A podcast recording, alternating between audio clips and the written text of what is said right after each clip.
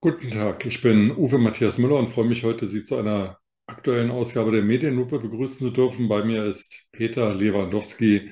Herzlich willkommen, Herr Lewandowski. Und geht es Ihnen gut? Vielen Dank, Herr Müller. Es geht mir gut, wie eigentlich immer. Wie eigentlich immer. Das klingt nach typischer Politikeraussage. Eigentlich, man müsste, könnte man nicht. Wir arbeiten dran. Das ist bei uns ganz stark im Fokus.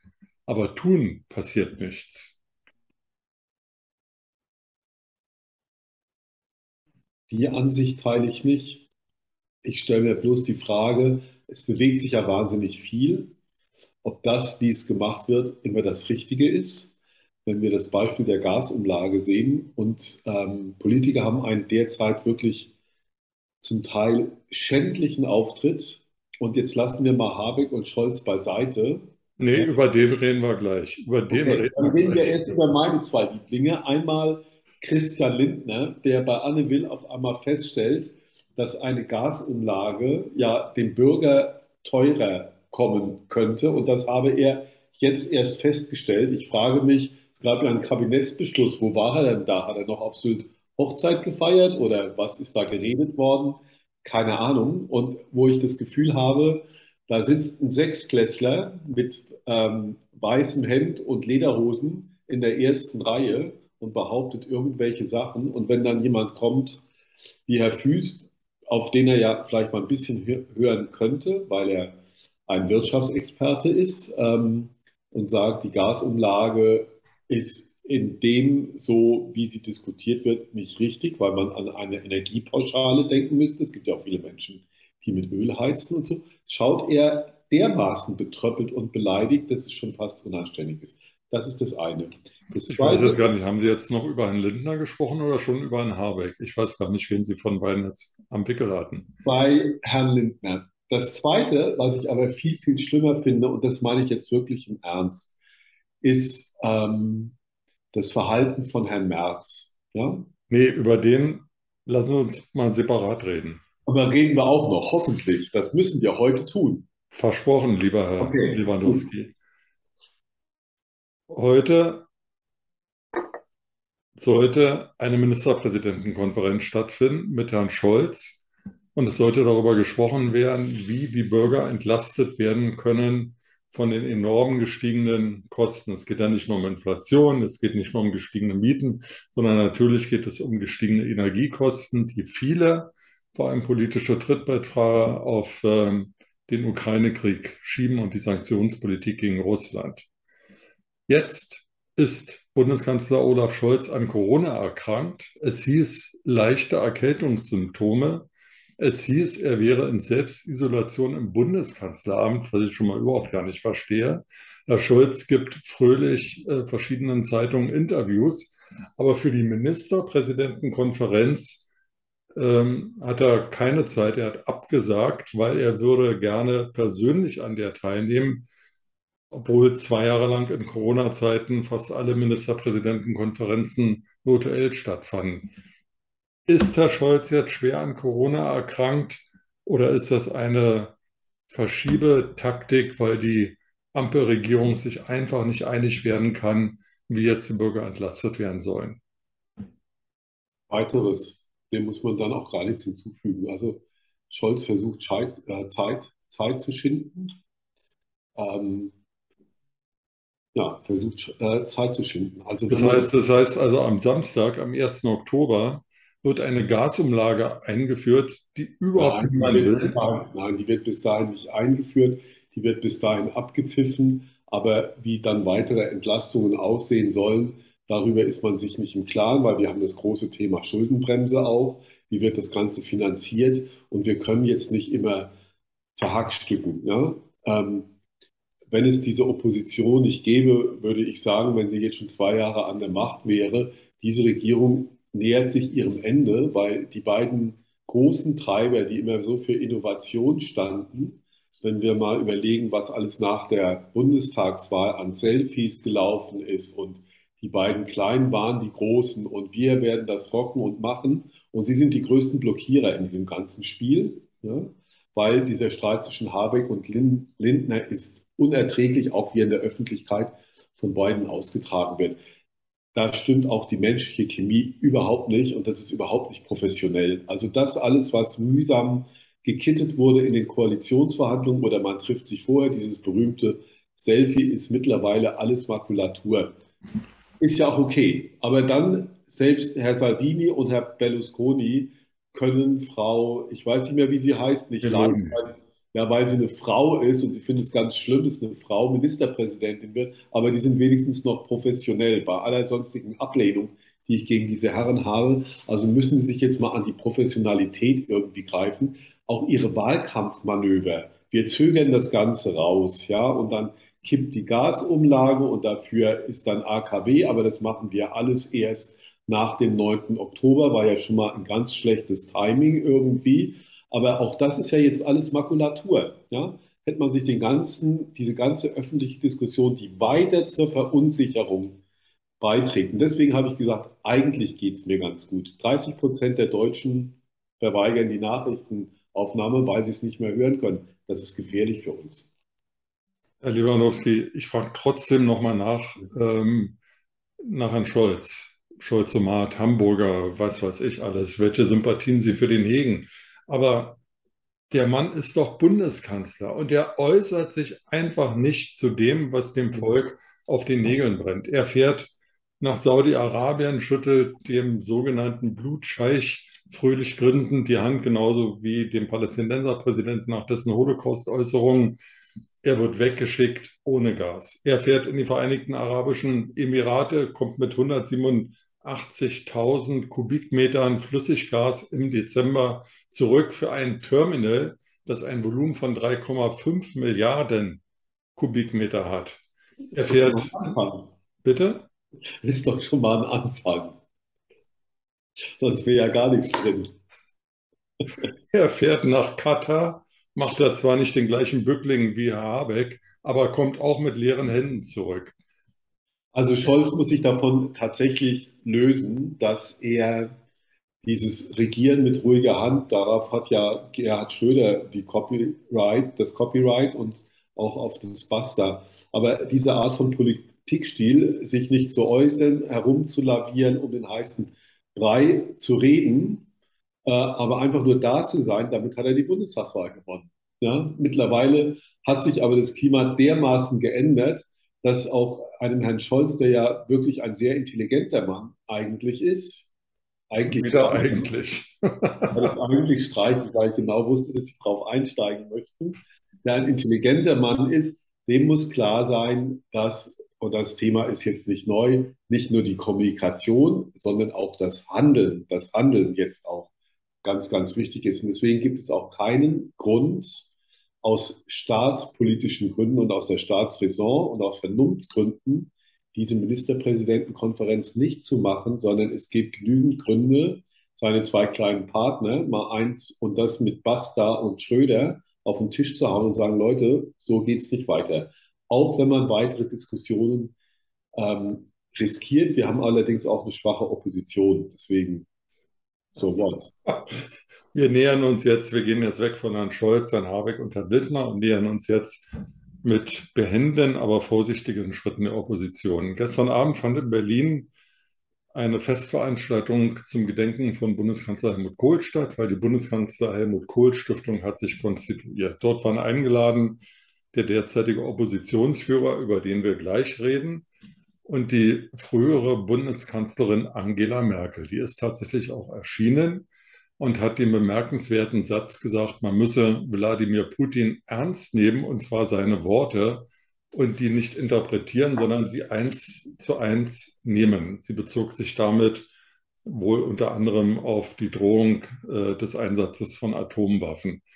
Bundeskanzlerin Angela Merkel war auch 2014 Bundeskanzlerin, als Putin die Krim eingenommen hat. Sie war Bundeskanzlerin, als Putin den Bürgerkrieg in der Ostukraine geschürt hat. Sie war Bundeskanzlerin, als er gesagt hat, die Ukraine hätte kein Existenzberechtigungsrecht.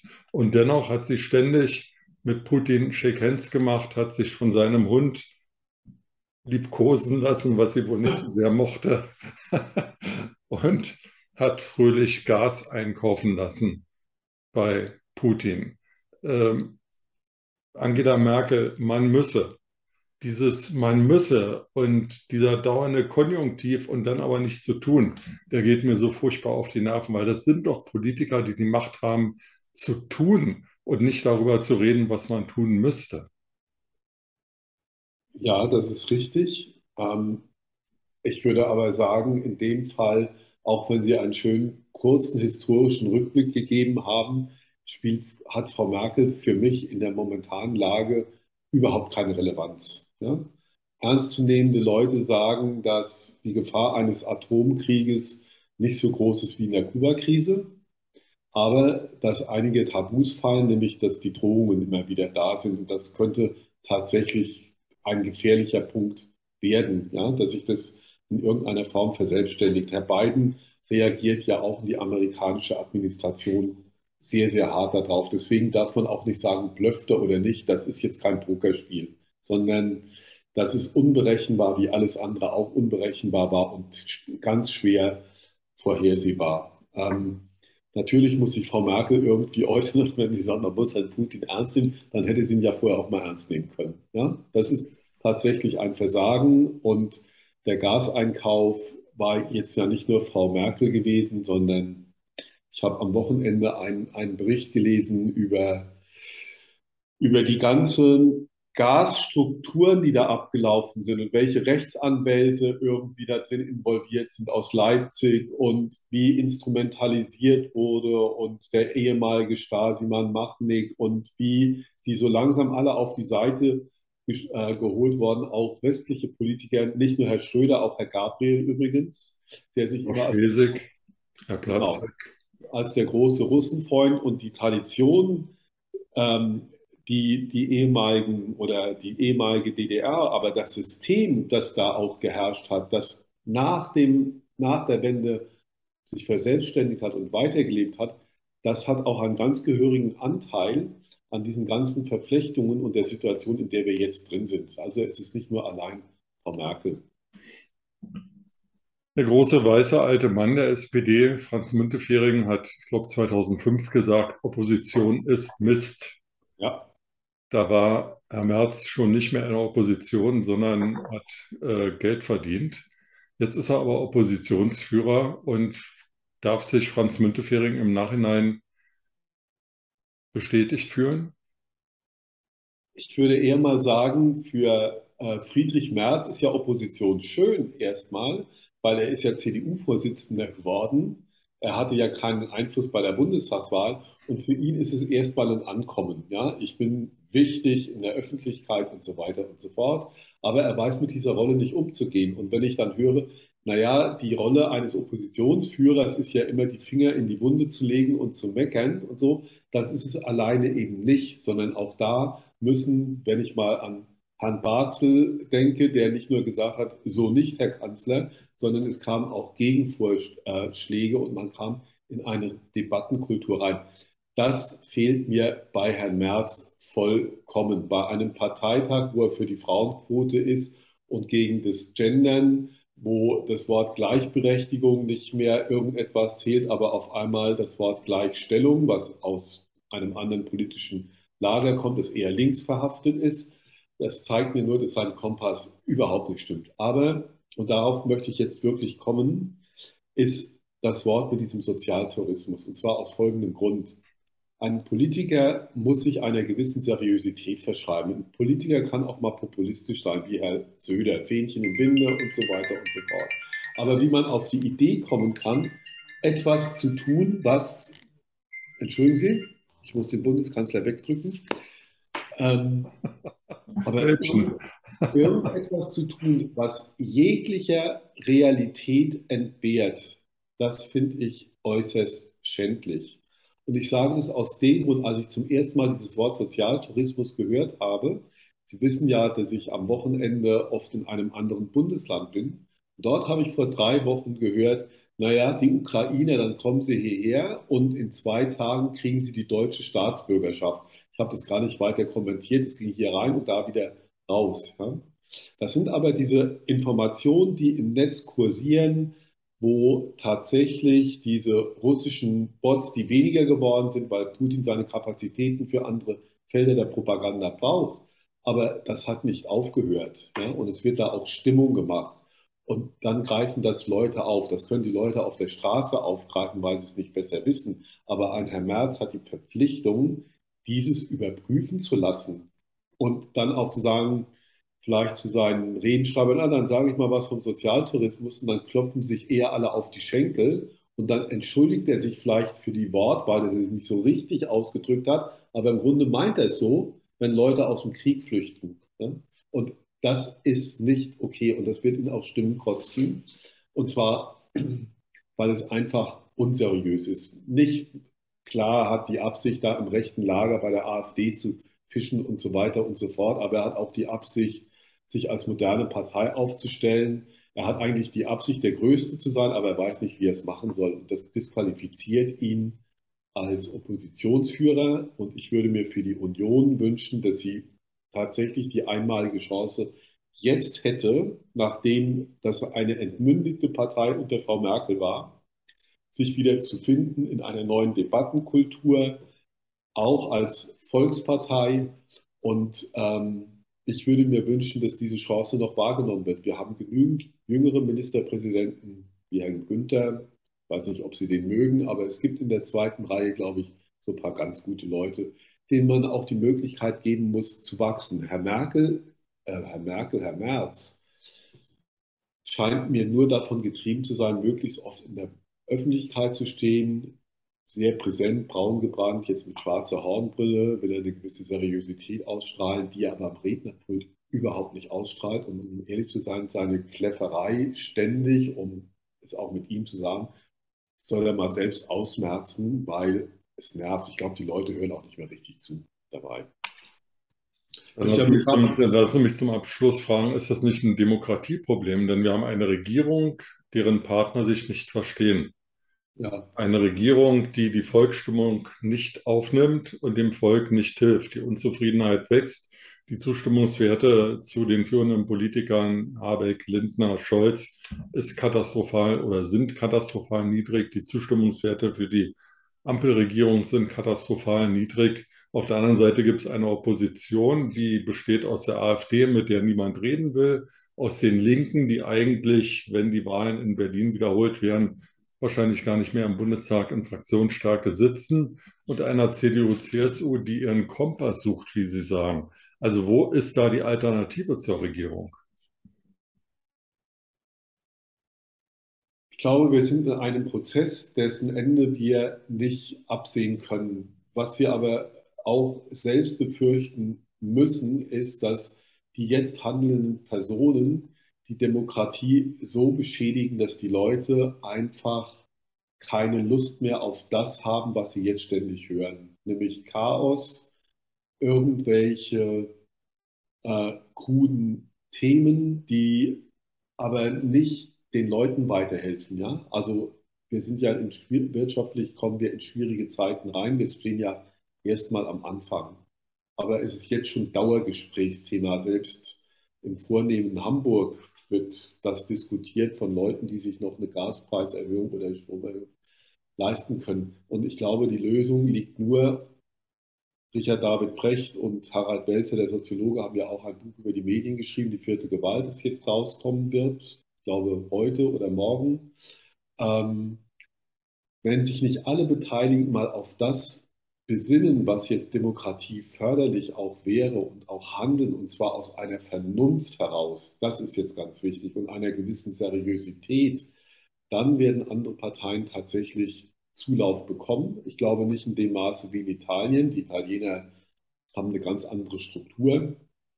Ein guter Freund von mir hat gesagt, na dann treten Sie jetzt mal hoffentlich aus der EU aus, weil so viel Kohle, wie die von uns immer kriegen, muss ja auch nicht sein.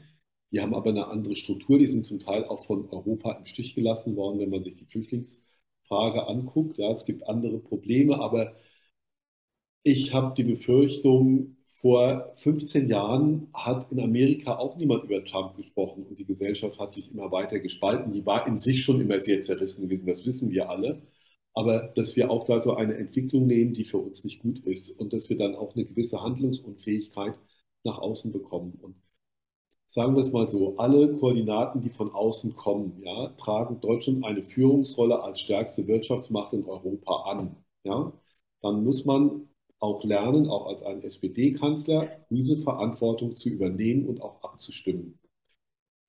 Ich bin jetzt kein großer Waffenfreund, aber wenn es Stimmen gibt, die sagen, Herr Scholz kann dagegenhalten, was die Waffen anbelangt und er möchte keine Alleingänge machen, dann soll er doch zusehen, dass er eben keine Alleingänge macht und holt sich Parteien mit dazu. In wie vielen Ländern gibt es diesen besorgten Panzer? Wie können wir Finanzausgleiche schaffen in Europa, wo wir alle von profitieren können? Ja? Wie können wir endlich davon wegkommen, diesen Mehrheitsbeschluss irgendwie zu kippen? Wir müssen auch Zukunftsdiskussionen einfach führen und dabei praktisch sein. Das sind die beiden Herausforderungen. Und es gibt so etwas wie eine Kabinettsdisziplin.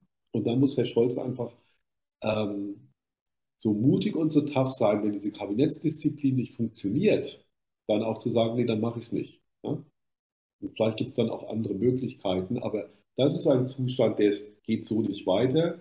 Und von der Opposition, es wäre ja schön, würde ich mir wünschen, wenn es kommt. Ich habe neulich Herrn Laumann gesehen, der Sozialminister, wo ich immer so das Gefühl habe, ohne ihm nahe treten zu wollen, aber ich kenne ja diesen Menschenschlag, man trinkt auch mal ganz gerne ein Pilzchen, aber man steht morgens um 6 Uhr auf und man macht seinen Job und mir ist da. Der hat gesprochen wie ein sattelfester Sozialdemokrat, aber es war konkret gewesen. Er hat die Sorgen der Leute wahrgenommen und hat gesagt, was man jetzt an schneller Hilfe für die braucht, die es wirklich nötig haben. So einen Ton würde ich mir in der deutschen Politik und in der Regierung viel, viel mehr wünschen. Und dann würde ich mich auch aufgehoben fühlen. Lieber Herr Lewandowski, ich hoffe, dass Sie sich heute in unserem Gespräch aufgehoben gefühlt haben und ähm, schließe mit den Worten Laumann for President. Schauen wir mal. Danke. Heute hat er meine Unterstützung. Na, jetzt.